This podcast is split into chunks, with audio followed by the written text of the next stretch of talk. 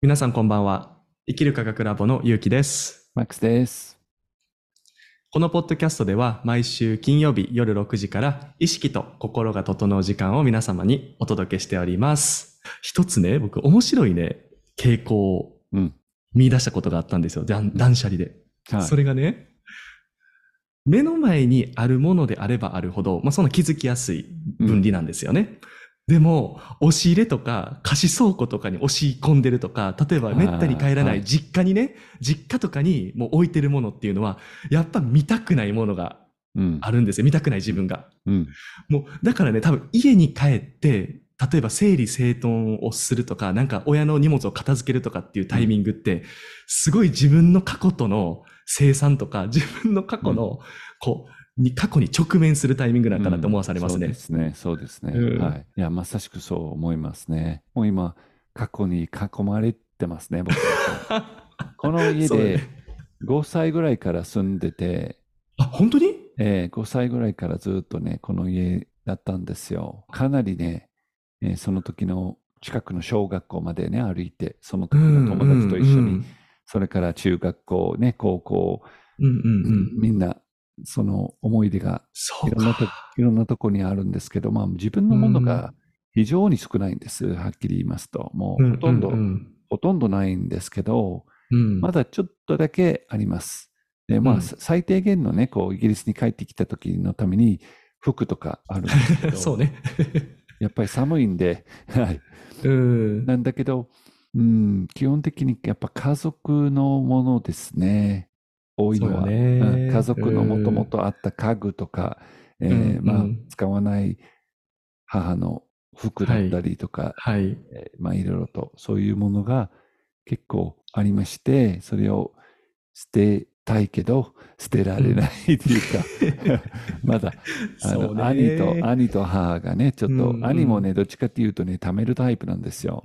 ああ、そうか、そうか。は食べていくのか。うんなので、えーまあ、だいぶマシなんですけどね、彼も、だいぶ減ったんですけど、またちょっと手放せないものがうん。あったりします。なるほどね。そういう意味では僕はラッキーだったかもしれないですね。というのが、小さい頃から僕結構引っ越しが多かったんですよ。うん、うん。そう。だから引っ越しが多いと、やっぱりね、親からは箱一つまでとか、箱二つまでとか。ね。うん。まあ、親も親で、やっぱり引っ越しするとき物が多かったら困るから、やっぱ物を減らすんですよね。えだから結構、あの、僕の家族はね、ライトトラベラーというか、ーはい物は少ない方だとは思うんですけれどもね。いいですね。ただまあ、そう、いいんですけれども、僕の父親がね、結構ため性なんですよ。う んまあまあ、いろいろ貯めてるし、もう気づいたら Amazon から毎週物が届くみたいなね。やばいなるほど。みたいな。はい、はい、はい。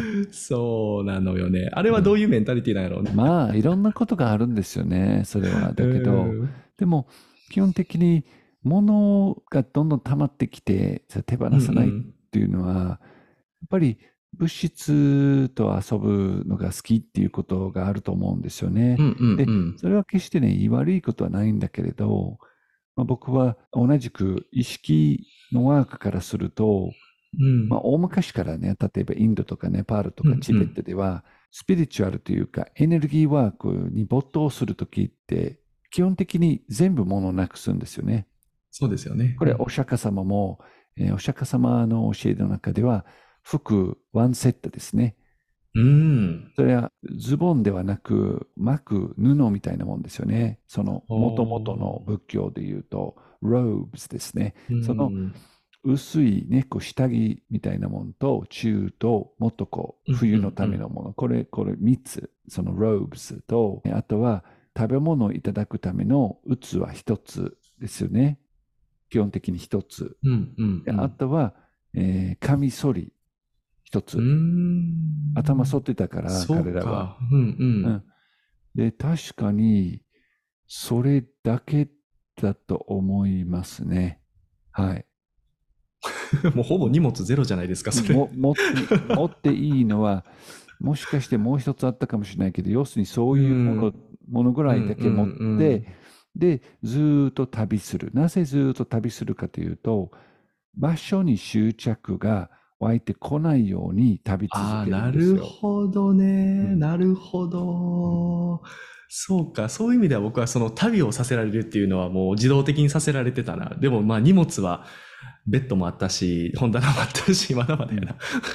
うん そうか、カミソリとね、物をもらう器か。まあそれは極端なね、こう一つのうんやり方で、決してそれはベストとは思わないんですよ。ただその時代に、えーお釈迦様が考えた、こういう生き方をしようっていうのが、きっとね、その時代にベストな意識を進化させたい方、うん意識を解放させたい方のために、お釈迦様が決めたやり方であって、ね。うんうん。で、それは当時の2500年前のお釈迦様が生きてた時代にあったやり方であって、うん。まあ、それ今ね、それうにん。合ってる方もいると思いますけど、僕はそれには今共鳴しないんですよね。うん。だかといって、ものはもう、あれもこれもあれもこれもあれもこれも増やしたくはない。うんどっかで自分のバランスをこう見つけて、で僕はよくね、やっぱりものを1年、まして2年あんまり使わんかったら手放すように、してますねなるほどうね。んでもやっぱそうですよね。1年2年使わない。僕はね、本当半年使わなかったらもう必要ないかなとは思うんですよ。正直ね。1年は足り、うん十分ですよね。はい十分よね。うん、それはそうだと思うね。うん6ヶ月だと、やっぱり冬、冬物とかさ、そう、そうなんですよ。そうそうそうなんですよ。はい あのね、一回ね、僕らね、だ断捨離失敗したんですよ。っていうのが、あのー僕の妻のね、シャオがね、よし、断捨離するわとかって言って、もう服もね、もういろいろこう手放していったんですよ。でね、おーすごいとかって言って、もうスーツケース一つやんとかって言って、その時夏だったのよ。そうですね。でね冬になって、冬服がなくなっててう、ん、うん、あるある、結局冬服を買いに行く羽目になったという。あるあるある。でね、冬になってね、あ、なんかまたワードローブがごちゃごちゃしてきたとかって言って、断捨離するんですよ。うんそしたらね、今度夏物全部やってもってね、同じ間違いを二度してしまうというね。で、夏になってまた夏服買いに行きました。それもあって、1年間使わなかったらっていう僕は大体決めてるんですね。そうやね。今、今僕の多分思考の癖やね。これ半年っていうのは。はい、いや、いや、いいですよ。それで、それで捨てられるんだったら。だだけど、やっぱり物、物が、逆に、物が少ない場合は、なくしては増やしていけるんだけれど、そうね。うん、ね、でも、まあ、そんな消費、ね、したくない場合は、1年間ぐらい見といて、えー使わなかった、いら、はいいらないかもっていうものを決めて、えー手放していくんだけれど、本当にね、物っていうのは、えー楽しんだらいいと思いますよね、物っていうのは。だから、ね。1年間使ってないっていうことは、そのものはあまり楽しんでないっていうことだと思いますねう。ん。うん。うんあ、うん本当そうだと思うね。うんだからもう手それこそ手放せるんですよね。うん、確かに確かに。なんか一番、あのーこう、楽しむっていう感覚で、ものを断捨離するといいなと思うのが、僕は、僕的には本棚なんですよ。本棚。うん。本棚って、めちゃめちゃ、自分のこの過去のパターンが現れると思うんですよね。そうですね。はい。そう、もう固執してしまっている知識うん。ですね。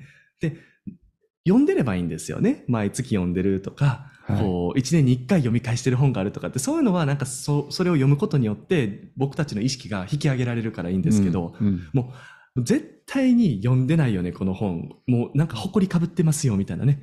はい。まあ、そういう本は本当に必要ないんだけれども、それを置いてるっていうのはやっぱり自分がどこか恐れがあるっていうところの一つだよね。うん。うん。そうですね。うん。うん。本棚ぜひ見返してほしい。そうですね。はい。あうのん。イギリスに帰ると、ここに帰るとね、本はあります。うん本もあります。でも、はい本は昔の本じゃなくて、割とこの数年でイギリスにいる間に買ってきてる本なので、一つの楽しみはこっちに帰ってきたら、ここにある本を読めるっていうことで、うん、うん。すごい楽しくあの読ませていただいてる本があって、そはいれ、まあ、いくつかあるんだけれど、まあ、どれもね、すごくあのいい感じで、まあ、意識、意識についてとかね、やっぱり呼吸法について、瞑想について、お釈迦様、インドのい。聖者とかね、こういうこと大好きだから、そうね。本当、それが楽しいんですよね。はうい。ん。いや、楽しい本はいいよね。え、うんちなみにマックスさん、なんかこう、何回も読み返してる本ってどんな本、なんか皆さんにシェアしていただいてもいいですか？もしあれば。うん、それがね、日本語にあるかどうかっていうことなんですよね。やっぱり。英語で読むし、その本が日本語に訳されてない場合もあるんですけれど、うん。えー一つの本、ちょ、ちょっと待って、持ってきますね。うんうんうん。持ってきて持ってきて。この本がね、今すごくね、あの、これがね、The Yoga of Jesus って言って、うんキリスト様が13歳から30歳の間に、うん聖書の中にね、一言も書いてないんですよ。キリスト様の人生って。うん。うん。だから13歳、赤ちゃんの時から13歳までは、長くはないけど、少なくとも少しは書いてあるんですよ。うんうんうんうん。それからね、一言もないんですよ。へね、30歳で彼は、要するに、お釈迦様レベルで完全にできてるアバターとして、再び 30, 30歳で登場するんだけど、13歳の子供で、えーお父さんの大工の作業を手伝ってるうんうん。彼がいるわけですよ。うん。でその13歳のお父さんの大工作業を手伝ってるキリスト様から止まって、うん。今度30歳のもうお釈迦様レベルで、要は完璧に意識を開いてるアバターとして登場するって、その間に何をしてたかっていう話なんですが、この本の中に、この本はね、ヨガナンダが書いてるんですよ。あそうよね。そうそうそうよね。うんうんうん。ヨガナンダのが書いてるんですけど、実はチベットのある修道院で、えーうん。その同じ歴史的にタイミングが合ってる、タイムラインが合ってる、えーイエイエススという、こう、金うんうん。まあ、彼らより肌が明るい聖,、はい。聖者が来て、そのチベットで一緒に瞑想とか呼吸法を勉強してたっていう記録があるんですよ。なんと、あるチベット本当に。あるチベットの修道院にそれが文章としてあって何人か、えー何人かがそこにいて確認してるんですよ。うん、嘘、あるんや。うん、あるんです。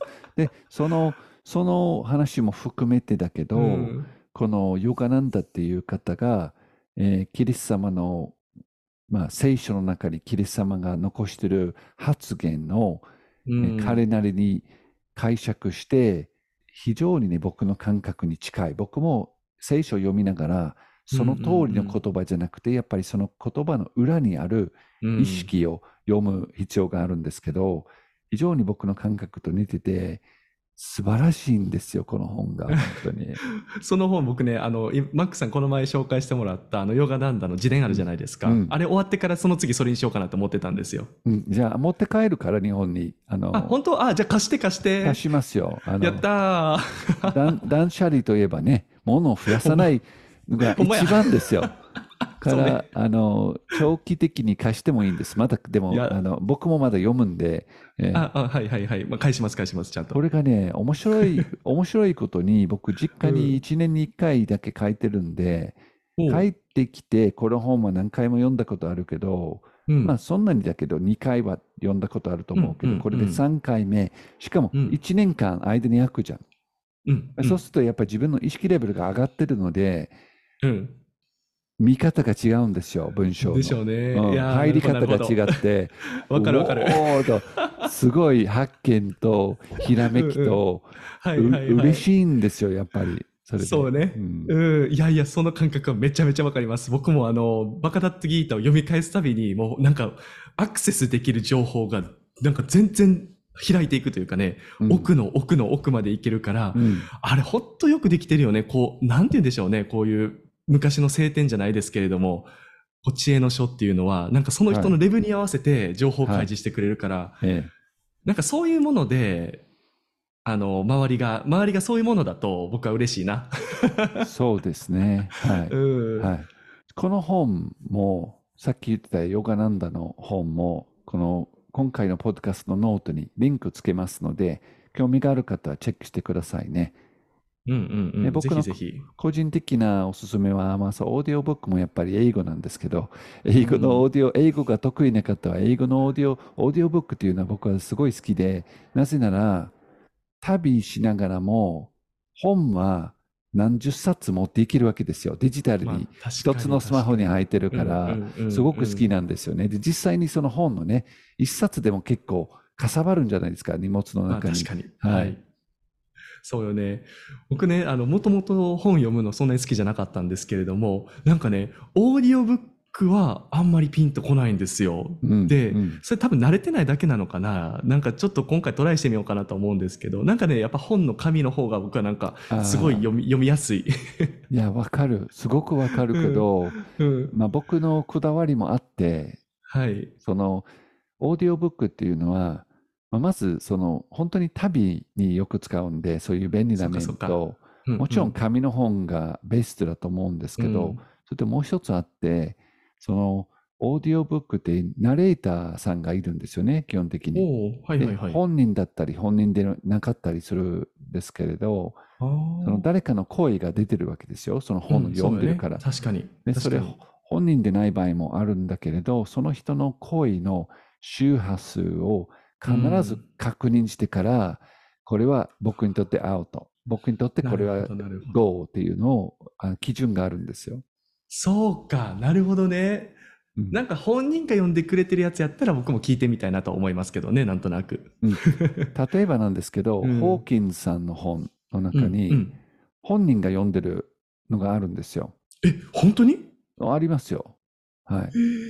全然、僕全然そういうのオーディオブック調べてないから全オーデ然知らなかったィオブッ。ク本人が読んでるのが、えー、パワー and Force 彼が読んでますよ。はい。す嘘でより新しいのを別の方が読んでるんだけど、その新しい方もなかなかね、いいんですよ。だけど、やっぱ、ホーキンスさんは、英語が得意でない方は、ちょっと分かりづらいと思いますけど、あ、本当に、結構そうなんや早口っていうか、うんうんうん面白いんですよ。うんえー、そっかそっか。え、それって何？彼がまだ、こう、わ、若いというか、まあ、なんて言うんでしょうね。なんか5、60代の時とか、それとももう晩年期にレコードしてるやつ？そう、何歳でしょうね。その、うんその一番最後の最後ではなかったと思いますね。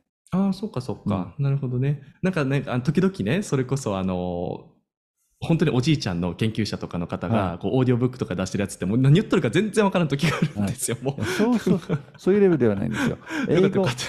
英語のネイティブスピーカーは全然うん問題なく、あの、聞き取れてすごくいいんですよ。ただ、ああ、そっね。ちょっとあの英語が少しできるレベルであれば、ちょっと厳しいかなと思いますはいなるほどね。まあはいでもまあ、パワーかフォースかね、何回か英語で読まれてる方は多分全然大丈夫大丈夫だと思いますね。そうですね。もともと内容が分かれば、はい、うん。おすすめです。なるほど、なる。えーそれはちょっと聞いてみたい。聞いてみよう、今度。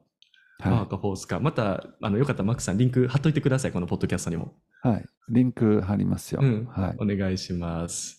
いいね、そう。だからやっぱりなんか物も話は戻るんですけれども、自分の意識をこう、上げてくれるというか、ね、こう意識を開いてくれるものはすごく持ってて価値があるなと思うし、実際ね、服もそういう影響があったりするんですよ。っていうのが、僕ね、昔、あ昔というか、まあ、あの、去年あたりなんですけれども、あの、まあ、ファッションコーディネーターの方と、はいあとはメイクアップアーティストの方とはい一緒にワークショップやったことがあったんですよ。うん。で、その方々がそうやってこうコーディネートしてるときに、ちょっとチャクラの状態ずっと見てたんですよね。エネルギーの推移を。そしたらね、やっぱりね、ぐっぐんぐんぐん上がっていくんですよ。エネルギーの状態が。しかもね、それが第一チャクラだけとか第二チャクラだけとかじゃなくて、全体的に上がっていくんですよ。なるほど。はい。それは僕初めて見てびっくりして、やっぱりこう服っていうのも、本当にその人に合うものだったら、やっぱりその人のエネルギーの底上げってしてくれるんやって。思ったんですよね。はい。なんか何でもかんでも服を集めるとか、なんかこう、あの人あれ着てるからあれを手に入れるとかではなくて、自分が本当にこれだと思うもの、エネルギー的に合うものっていうのが見つかると、やっぱり服だったりとかメイクアップもそうかもしれないんですけれども、もうその人の底上げになるんですよね。はい。はい。うん。そう思いますね。はい。そこに気づけるかどうかって感じかな。まあまたそういうイベントのコーディネートまたやる予定ないですか？あの、考えてます。考えてます。それはすごくいいと思います。本当に。ね。うん自分に、自分がぴったり合ってる服、ワクワクできる服がいいですね。うん、そうなんだよね。まあだからそれこそマックさんがね、あの、オーダーメイドで作ったあの、アフリカンのテクステクスチャーのそうなんですよ。ジャケット、あれいいよね。あれ好きですよ。プラス、今までに来たことのない、全くのないパターンをわざと選んで作ってもらったんですよ。だから今までに全くない意識状態、うんうん。もうどっちかというとちょっと今までよりこう目立っちゃうんですよね。こう派手なうん生地を選んで、ううで、それでもう直感的に次のステージに行くために、こうだっていう感覚ね。うん今まではこう、絶対選ばなかったパターンなんだけれど、やっぱり着ると気持ちが違うんですよね。そうよね。なんか新しい自分が発見できるから、そこは楽しくない？うん、そうですね。はい。うんうんうん。なるほどね。ものっていうのも断捨離するものもあれば、手に入れるべきものもあると。うんね。結局どこにつながるかっていうと、自分がそれをどうしたらいいのかっていうね、自分の意識。そうですね。本当うにん自分の意識、自分が、えーワクワクできる感覚ね。服に対して、物に対して、そして、そのワクワク感がない。今は合わない。しばらく使ってないっていうものは、もう感謝を込めて、うん。ありがとうございましたと込めて、寄付したりね、こうなくしたりうん捨てたりすることは、非常に有効なやり方だと思いますね。そうですね。うん。で、あとやっぱりこの断捨離をするタイミングに気づくっていうのも大切かもしれませんね。うんやっぱりいつでもしたらいいってわけではないと思うしね、うんその人のタイミングタイミングっていうのがあると思うから、やっぱり気づくポイントとしては、なんかこう、息苦しいなとか、うんなんかこう、前に進みづらいなとか、うんなんか後ろにエネルギーをこう感じるときとか、足元にこう重さを感じるときとか、そういうときはもしかすると断捨離のタイミングかもしれませんね。そうですね。はい。うん。はい。そうね。だからそれをしっかりキャッチして、自分の中でも断捨離のタイミング、いわゆるエネルギーを一新したいという意思が現れているタイミングをキャッチしていただいて、皆さん、ご自身のお部屋の中、そして押し入れの中をですね、もう凝視してください、もう。そうですね。そすっきりしましょう。そしう。て、ね。もう一つの断捨離っていうのは、自分の頭の中ですね。自分あ、本の当や。うん心の中、頭の中っていうのは、やっぱり呼吸法で整理整頓できるんですよね。呼吸法をやった後。なので、え今日はぜひ、えーこれから呼吸法をちょっとしたいと思います。お願いします。はい。じゃあ、目を閉じて、スローな呼吸。一つ一つの呼吸。意識して、受け入れて、他の考えや他のやらなきゃいけないことを手放して、しばらくの間に置いといて、自分の呼吸、一つ一つの呼吸を味わって、肋骨が、肺が動いてる感覚、楽しんで、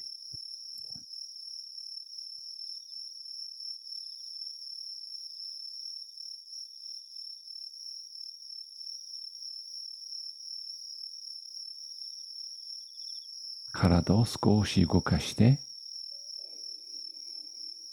準備ができたら、目を開けましょう。呼吸法はいつでも脳と体を安定させて、本当に思考と感情が落ち着く。特に訓練ね、やり続けることによってこう落ち着く感覚、まあ断捨離ですね。気持ちの中の断捨離が、えーそのその日に気にしてたことを置いといて手放せる感覚が繰り返して日々やればうまくなるんです。うんすっとね、手放せるようになるんです。いろんなことを。なるほどね。だから呼吸法は思考の断捨離もそうですし、物の断捨離をするときのすごくいい活用剤になりそうということですよね。手放し上手になるから。うん、本当にね、うん毎日の道具として僕は、本当に呼吸があってよかったなと、朝も昼も晩うん。もいつも、いつも使ってるんで、で、それでね、えちょっとした告知なんだけど、うん。8月6日、えーお。6日に、えー無料の呼吸イベントやりますので、ちょっと体験したい、もうちょっとやってみたいね。1時間15分のイベントがありますので、その時にアンティエイジングの呼吸をピックアップしますので、なんと。えーその、その、えーイベントのリンクも、今回のポッドキャストのノートの中に、ポッドキャストのし下の情報の中はに入れておきますので、えー参加したい方はぜひ、えーチェックして、えー登録してください。無料なんだけど、登録する必要があります。うん。いいですね。僕もじゃあアンチエイジングの呼吸法に参加して、赤ちゃんぐらいまでアンチエイジングになったらどうしましょう 大丈夫です。それは、大丈夫です。それは起きない、起きないんですけど、やっぱりでも一つ一つの細胞の、えー生命エネルギーがはい。溢れてるイコール若いんですよ、細胞からすると。そうね。はい。その一つ一つの細胞の生命エネルギーを高めるっていうことですね。ああ、ありがとうございます。僕のしょうもないジョークまでもしっかり拾ってくれるマックさん、ありがとうございます。それでは、それでは皆さん、ぜひ次回もですね、ポッドキャスト聞いていただきたいなと思いますので、また次回お会いしましょう。はい。バイバーイ。バイバイ。